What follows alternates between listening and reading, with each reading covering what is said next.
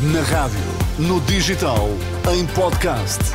Música para sentir, informação para decidir.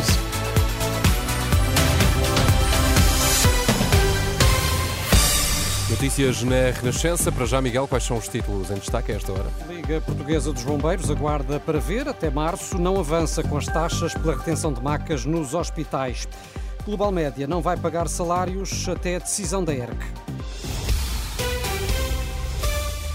Informação para decidir aqui no T3 com Miguel Coelho. A Liga dos Bombeiros dá um voto de confiança à direção executiva do Serviço Nacional de Saúde e até março não avança com a cobrança de taxas pela retenção de macas dos bombeiros nos hospitais. A decisão foi comunicada esta tarde por António Nunes, o presidente da Liga dos Bombeiros, no final de uma reunião que manteve eh, com o INEM e a direção executiva do SNS no Porto, e onde foram apresentadas várias propostas para resolver o eh, problema colocado eh, pela demora dos hospitais em libertar as macas eh, que os bombeiros levam até às unidades de saúde. Declarações então após essa reunião por parte de António Nunes, o líder da Liga dos Bombeiros Portugueses. Houve essa suspensão porque eh, houve um acordo eh, entre os três que pensámos que é melhor. Nós não podemos ser perfeitamente dogmáticos. Para nós era muito mais fácil chegar aqui e dizer: olha, a partir da manhã nós vamos passar as faturas ao hospital. Ora, se a direção executiva tem propostas para os hospitais resolverem as situações, nós temos que fazer parte da solução e não do problema. E, portanto, nós temos aqui um compromisso de que até à Páscoa nós esperamos que todos estes problemas estejam resolvidos. António Nunes, aqui em declarações ao jornalista Pedro Mesquita, adianta que uma nova reunião foi marcada para março, altura em que será avaliada a aplicação das medidas hoje apresentadas. É um número recorde dos últimos 30 eh, anos. Quase 3.200 eh, professores estão a dar aulas sem serem profissionalizados, segundo o Ministério da Educação. Dos 20.100 docentes contratados desde o início deste ano letivo, quase 16% apenas têm habilitação própria. Estão, sobretudo, colocados na região de Lisboa e Val do Tejo e lecionam todos os grupos disciplinares com maior incidência em informática, geografia e matemática. A Global Média não vai pagar salários até a decisão da ERC informação foi avançada pelo presidente da Comissão Executiva do Grupo, que detém, entre outros órgãos de comunicação, o Jornal de Notícias, o Diário Notícias, a TSF e o Jogo. José Paulo Faf afirma que o fundo que controla a Global Média não paga os ordenados enquanto não houver decisão da entidade reguladora da comunicação social, bem como enquanto não seja retirada a ação de arresto interposta pelo empresário Marco Galinha. O Grupo Global Média tem os salários de dezembro em atraso e também não pagou o subsídio de Natal, pretende dispensar entre 150 a 200 trabalhadores trabalhadores. Os plenários dos trabalhadores do JN e do Jogo resolveram, entretanto, ativar a suspensão de contratos de trabalho, devido justamente à falta de pagamento de salários.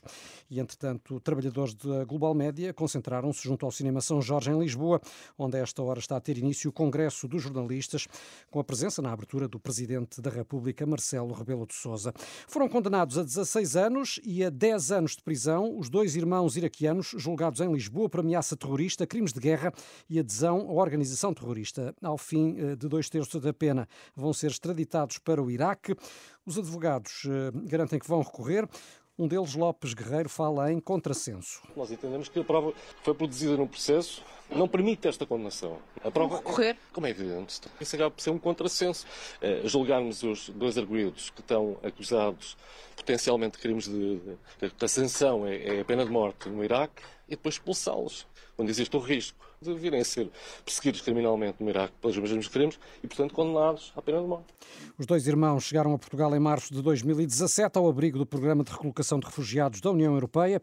Um deles trabalhava no restaurante Medzé em Arroios, quando o Primeiro-Ministro e o Presidente da República visitaram um espaço conhecido por integrar refugiados. E como sempre acontece à quinta-feira, temos nesta edição das sete documentário do economista João César das Neves, hoje para nos falar, Miguel, dos custos das promessas eleitorais. Sim, ou pelo menos do impacto que podem ter no equilíbrio das contas do Estado, uh, equilíbrio que Portugal tem conseguido manter nestes últimos anos. Professor César das Neves, boa tarde.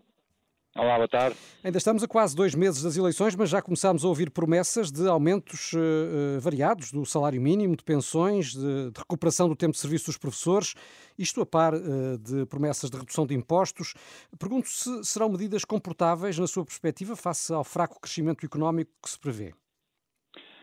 Pois, eh, esta é, enfim, as eleições são as eleições e sempre foram um bocadinho fictícias, mas desta vez estamos um bocadinho pior, porque penso eu, porque estamos, exatamente, estão todos a dizer, aliás, coisas muito parecidas, os partidos estão todos a prometer coisas e estão só a prometer doces, portanto, estão sempre a prometer coisas boas e não estão a olhar para os problemas nem a tratar as questões graves que têm a ver com outros aspectos que não são, eh, digamos, as benesses para a classe média de que, de que estamos a ouvir as promessas.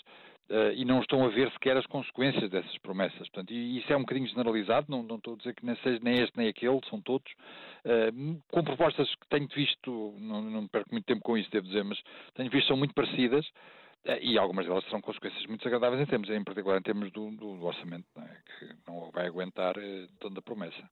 Poriam, portanto, em causa a, a, a designada estratégia das contas certas, não é? E eu acho que essa estratégia morreu.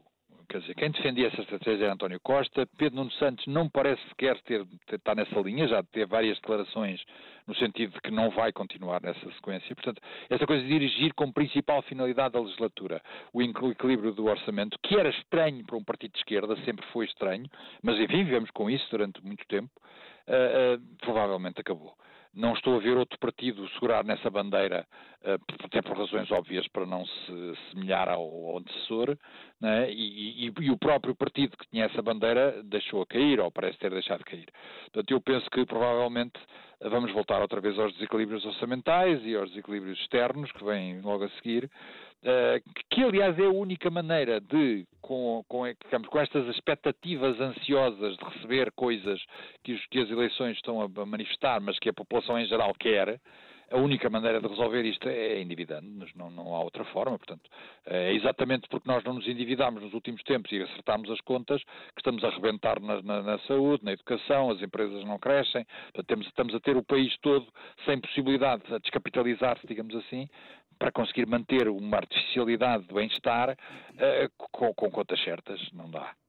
Obrigado pelo seu comentário, professor João César das Neves, e até para a semana. E já é oficial, a Liga Portuguesa de Futebol anuncia que as decisões dos árbitros, depois de consultarem o VAR, vão ser explicadas nos estádios pelos sistemas de som aos adeptos.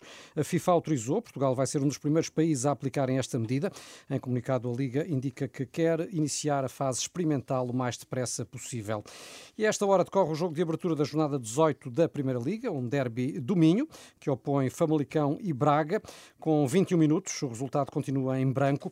Ainda esta noite, a partir das 8h45, o líder Sporting desloca-se ao terreno do Vizela, partida para acompanhar uh, com relato aqui da Renascença, quer uh, na rádio, quer também em rr.pt. É isso mesmo, a emissão especial de Bola Branca começa às 8h30, logo depois aqui do T3. São agora 7 e 8, tempo e trânsito já.